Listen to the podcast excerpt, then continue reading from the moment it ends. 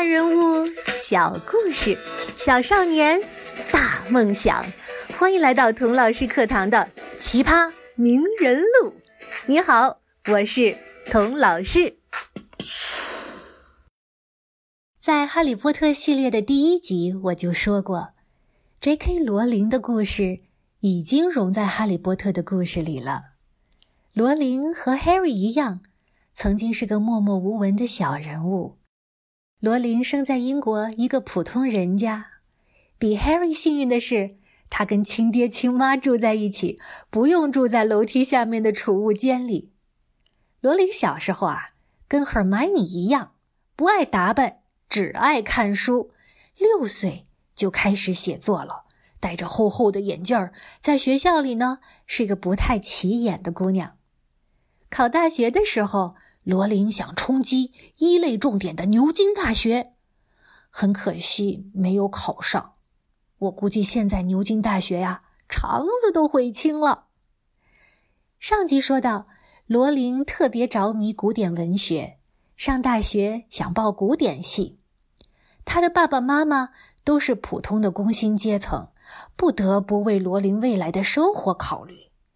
他们说：“Joe 啊，啊，Joe 是罗琳的昵称。舅啊，爸妈知道你喜欢这个，可是学这些个知乎者也的东西，能当饭吃啊？以后上哪儿找工作去？你要是喜欢语言。”那就学一门外语吧，毕业了至少能当翻译。爸妈吃过的盐，比你吃过的饭还多。乖啊，听爸妈的话，没错，我们也是为你好啊。罗琳表面文文静静不吭声，其实啊，心里特别有主见。他每天仍然按时去上法语课，但是自己呀。悄悄注册了很多古典系的课程，四年读了俩专业，最后是以法语和古典双专业毕业的。罗琳毕业以后呢，确实不好找工作，为了混碗饭吃，他做过各种零零碎碎的工作。大学毕业后的第四年，有一天他坐火车去伦敦，火车呢半路抛锚了。他百无聊赖的坐在那儿，正在出神呢。突然间，一个不知道自己是魔法师的男孩的故事，不知从哪儿蹦出来，闯进了罗琳的脑海。他的心突然砰砰砰的跳起来。凭直觉，这真是一个好灵感。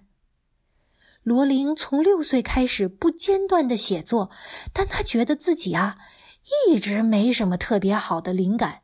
写的呢都是抽屉小说。什么叫抽屉小说啊？就是写好了就放抽屉里，不好意思拿出来给别人看的小说。直到那个时刻，他觉得自己终于等到了这个好点子。他生怕这个好点子跑掉了，连忙把手伸到包里找笔要记下来。可是翻来翻去，居然找不到一支笔。他也不好意思跟别人借，于是啊，他就坐在那儿，开始思考。别人眼中呢，他在火车上呆呆的坐了四个小时，眼睛似乎都忘了眨。可谁知道，他当时的脑海里掀起了滔天巨浪，各种角色、各种情节，上天入地，翻腾呼啸。后来，罗琳回忆啊。如果他当时找到了笔，可以把灵感写在纸上的话，也许就把灵感扼杀掉了。恰恰是因为他没有笔啊，他才能凝神静气，任由灵感在他的脑子里面自由奔放的生长。整个《哈利波特》的故事大纲就这样让他活生生的想了出来。四个小时以后。火车一靠站，他就冲下车，找到纸笔，开始了《哈利波特》的写作。那年，他二十五岁。然后呢？然后罗琳的人生就越走越低，越过越惨。在接下来的五年里，罗琳最爱的妈妈病逝了，她自己结了婚又离婚，成了单亲妈妈，找不到好工作，靠领政府的救济金过活，带着小女儿住在廉租房里。她觉得自己啊，活得真是呜呼哀哉，失败到顶了。但是就这样，他都没有放弃《哈利波特》的写作。在厨房里写，在给孩子喂奶的时候写，在咖啡店里一边蹭暖气一边写，在晃晃悠悠的长途汽车上写，把孩子哄睡以后抓紧时间写，直到罗琳三十岁的时候，他的第一部《哈利波特》才终于写完了。后来的故事，大家都知道了，就像 Harry 一样。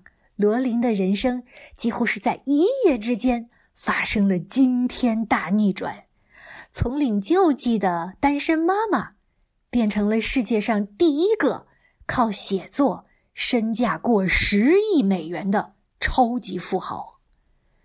不过，罗琳亿万富豪没当多久就掉价了，为什么呢？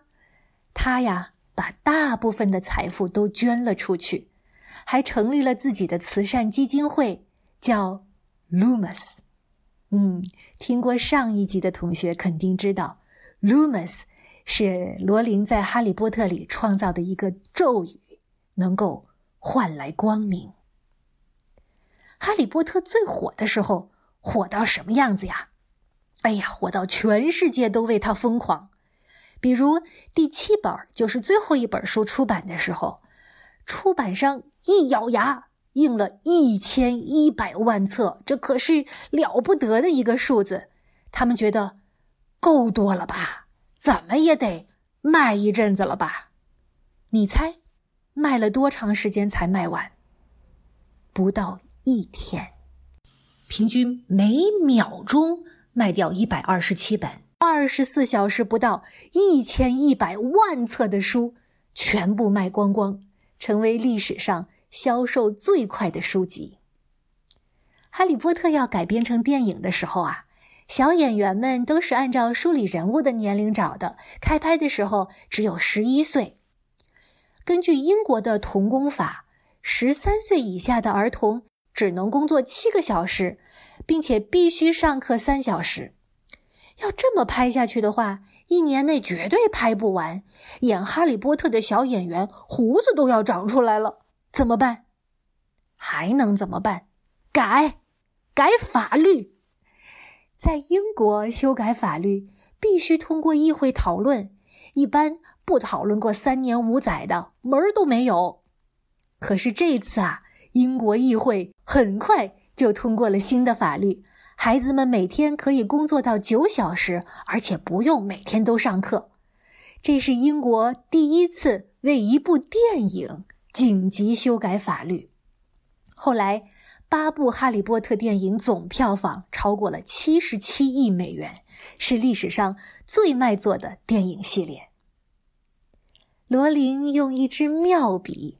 创造出了一个栩栩如生的魔法世界，每一个细节都经得起琢磨推敲。有人做过统计，他创造的人物啊，一共有七百七十二个。乖乖，这七百七十二个角色，无论人魔鬼怪，都有血有肉，活灵活现的。他是怎么做到的呢？我呀，给大家讲一个细节吧。罗琳随身总带着一个笔记本儿，记什么呢？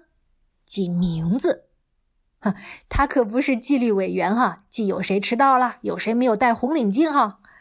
他是啊，为了给书里的人物起名字，专门记一些有趣的、少见的、有特色的名字。有的是身边朋友熟人的，比如 Potter 就是他老邻居的名字。有的是地图上的地名儿，比如 Harry 的表哥 Dudley，这个名字就是英国中西部一个城市的名字。有的是植物的名字，比如魔法学校 Hogwarts，就是罗琳在看花展的时候啊记下的一种百合花的名字，还有的呢是他在读书的时候从别人的故事里偷来的名字。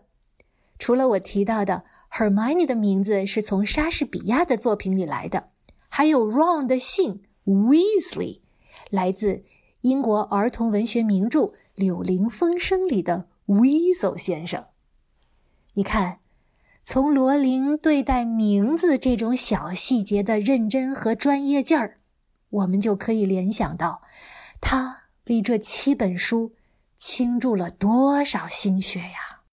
我第一次读到罗琳是怎么在火车上突然获得灵感的故事时，觉得他真是太幸运了。这么好的点子，怎么就没有落在我的头上呢？后来我发现。自己漏了一个很重要的细节，那就是罗琳从六岁开始不间断的写作，不论他的生活发生了什么，不管写出来能不能发表，他都一直在写，没有停过。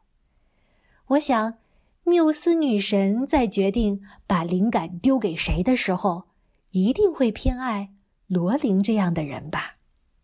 所以呀。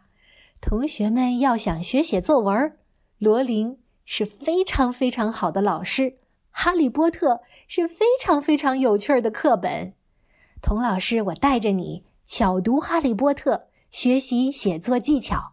如果你感兴趣的话，请在你的朋友圈分享童老师的名人录，截屏发到我的私人微信号。请注意，不是公众号哦，而是私人号“童老师课堂五”。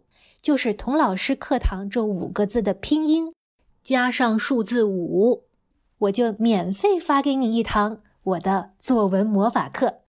这个分享长期有效哦，咱们边学边练，也做缪斯女神的宠儿，好不好？谢谢收听，别忘了订阅我们的节目，关注“童老师课堂”。如果你想听哪位名人的话，也请你在讨论区留言。好的，我们下一期童老师课堂再见吧。